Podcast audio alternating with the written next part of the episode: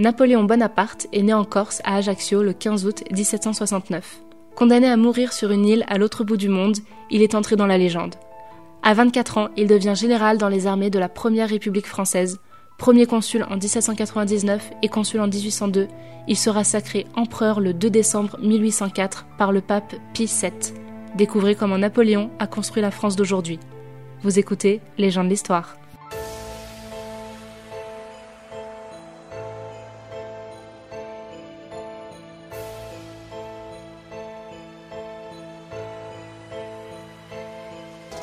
Avec deux parents et huit enfants, les Bonaparte sont un clan avant d'être une famille. Napoléon n'a pas dix ans quand il arrive sur le continent, en Champagne, pour faire ses études. Il est mélancolique, coupé de sa famille, mal accueilli par les enfants et ne parle pas très bien français. Il est isolé.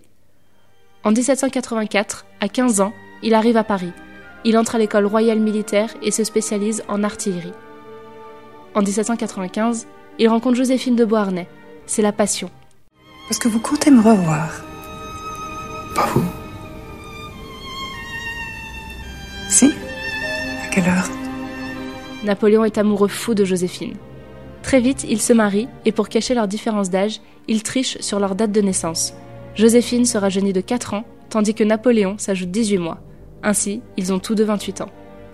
Mais son autre passion, en plus de Joséphine, c'est la guerre. Ses talents de stratagème sont exceptionnels. Ses victoires se succèdent en Italie et en Autriche. Aujourd'hui encore, on étudie ses campagnes dans les écoles militaires. Ses mots d'ordre, surprise, supériorité numérique et propagande. Pour la propagande, Bonaparte fonde des journaux de guerre pour compter ses victoires, comme le Journal de Bonaparte et de l'armée d'Italie, ou encore le Journal de Bonaparte et des hommes vertueux. Il rédige lui-même les articles. En 1798, il part à la conquête de l'Égypte. L'objectif est de couper à l'Angleterre la route des Indes. C'est l'expédition la plus folle et inattendue de l'histoire. La bataille des pyramides se soldera par la défaite des guerriers mamelouks, mais la flotte française est détruite à Aboukir par les Anglais. Bloqué en Égypte, Bonaparte organise la domination française en réprimant toutes les révoltes locales comme celle du Caire qui fait 5 à 6 000 victimes. Mais d'un autre côté, il adapte sa manière de gouverner aux mœurs et à la religion égyptienne. Pour lui, il ne faut pas affronter les religions, il ne faut pas les caricaturer, il faut s'entendre et s'adapter. Il envisage même de se convertir à l'islam, mais d'aussi convertir toute l'armée française. Le projet ne se réalise pas, car il faudra arrêter de boire du vin. Après sa victoire sur l'Autriche en franchissant le col du Grand Bernard en 1800, Bonaparte, alors consul, fait entrer la France dans le monde moderne. Toutes nos institutions actuelles, telles que le Conseil d'État, la Cour des comptes ou encore le statut de préfet, sont issues du consulat. Mais on retrouve surtout le Code civil des Français, appelé le Code Napoléon. Grâce à ce code, tout homme et toute femme peut accéder à ses libertés, à son destin et à sa propre autonomie. La Légion d'honneur va dans ce sens à partir de 1802 en remplaçant les privilèges par le mérite. L'Empire va être bientôt construit, mais Joséphine n'en veut pas. La dignité impériale sera héréditaire et elle ne peut pas donner d'enfant à Napoléon, malgré qu'elle soit déjà mère deux fois d'un premier mariage. Elle lui fera croire qu'il est stérile pour se protéger, mais il aura des enfants illégitimes.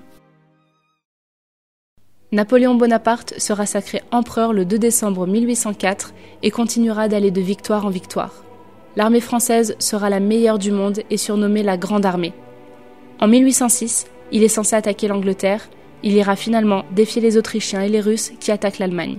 Ce sera la bataille d'Austerlitz. Son stratagème Faire croire à l'ennemi qu'il a peur d'eux en faisant demi-tour sur le plateau de bataille et fera des propositions de paix. Mais le lendemain, ils surprennent les Prussiens et après un combat de deux heures, l'armée française reste maître de la position. Les Russes sont repoussés, Napoléon est fier de sa victoire. En 1807, il gagne la bataille d'Eylau contre les Russes, encore. En entrant en Pologne, Napoléon est acclamé par les nationalistes polonais.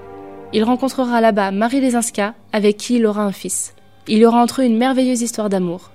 Mais Joséphine entend parler de cette liaison, le sujet du divorce est sur la table. Mais pour l'instant, l'obsession de Napoléon, c'est de battre l'Angleterre. Une obsession qui va le mener à sa perte. Il organise le blocus continental, la fermeture du continent au commerce britannique. Il faut que tous les pays européens se mettent d'accord, ce qui n'est pas le cas. Mais sa plus grosse bêtise, comme il le dira, ce sera en Espagne. En 1808, les troupes napoléoniennes ont pris les armes et exécuté les rebelles contre les troupes impériales et Napoléon place son frère Joseph sur le trône comme si l'Espagne lui appartenait. Il pense ainsi faire respecter le blocus continental. À tort. Napoléon perd de sa splendeur et comprend qu'il faut rapidement un héritier. Il va annoncer à Joséphine qu'il veut divorcer. Il se mariera avec Marie-Louise d'Autriche. Elle a 18 ans et a été élevée dans l'horreur de la France. Sa tante était Marie-Antoinette. Néanmoins, ils auront un fils en 1811, Napoléon II, surnommé l'Aiglon. Toujours sur son idée de blocus continental, il envahit la Russie. Deuxième grave erreur. Après avoir pu entrer dans Moscou, l'hiver arrive. Les soldats tombent comme des mouches. Il sera rapporté que certains avaient perdu l'ouïe, d'autres la parole, et quelques-uns étaient réduits à un état de stupidité qui leur faisait rôtir des cadavres pour se nourrir ou se ronger les mains et les bras. 200 000 morts français, 300 000 morts russes, c'est une boucherie.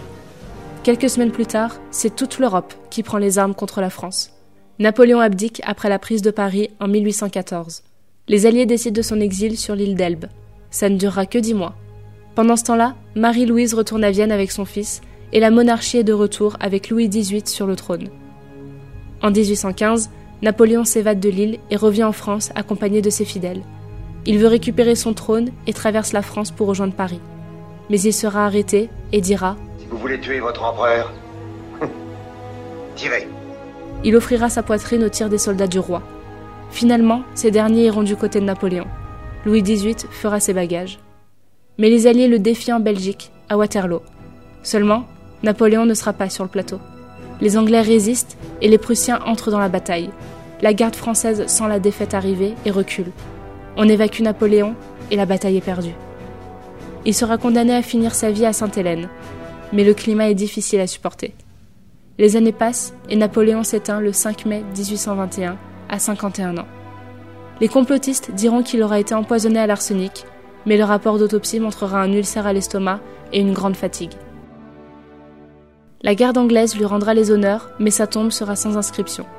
Il reviendra à Paris en 1840 et sera enterré aux Invalides. Napoléon aura façonné la France d'aujourd'hui grâce à sa volonté. Merci pour votre écoute et à bientôt pour un nouveau numéro des gens de l'histoire.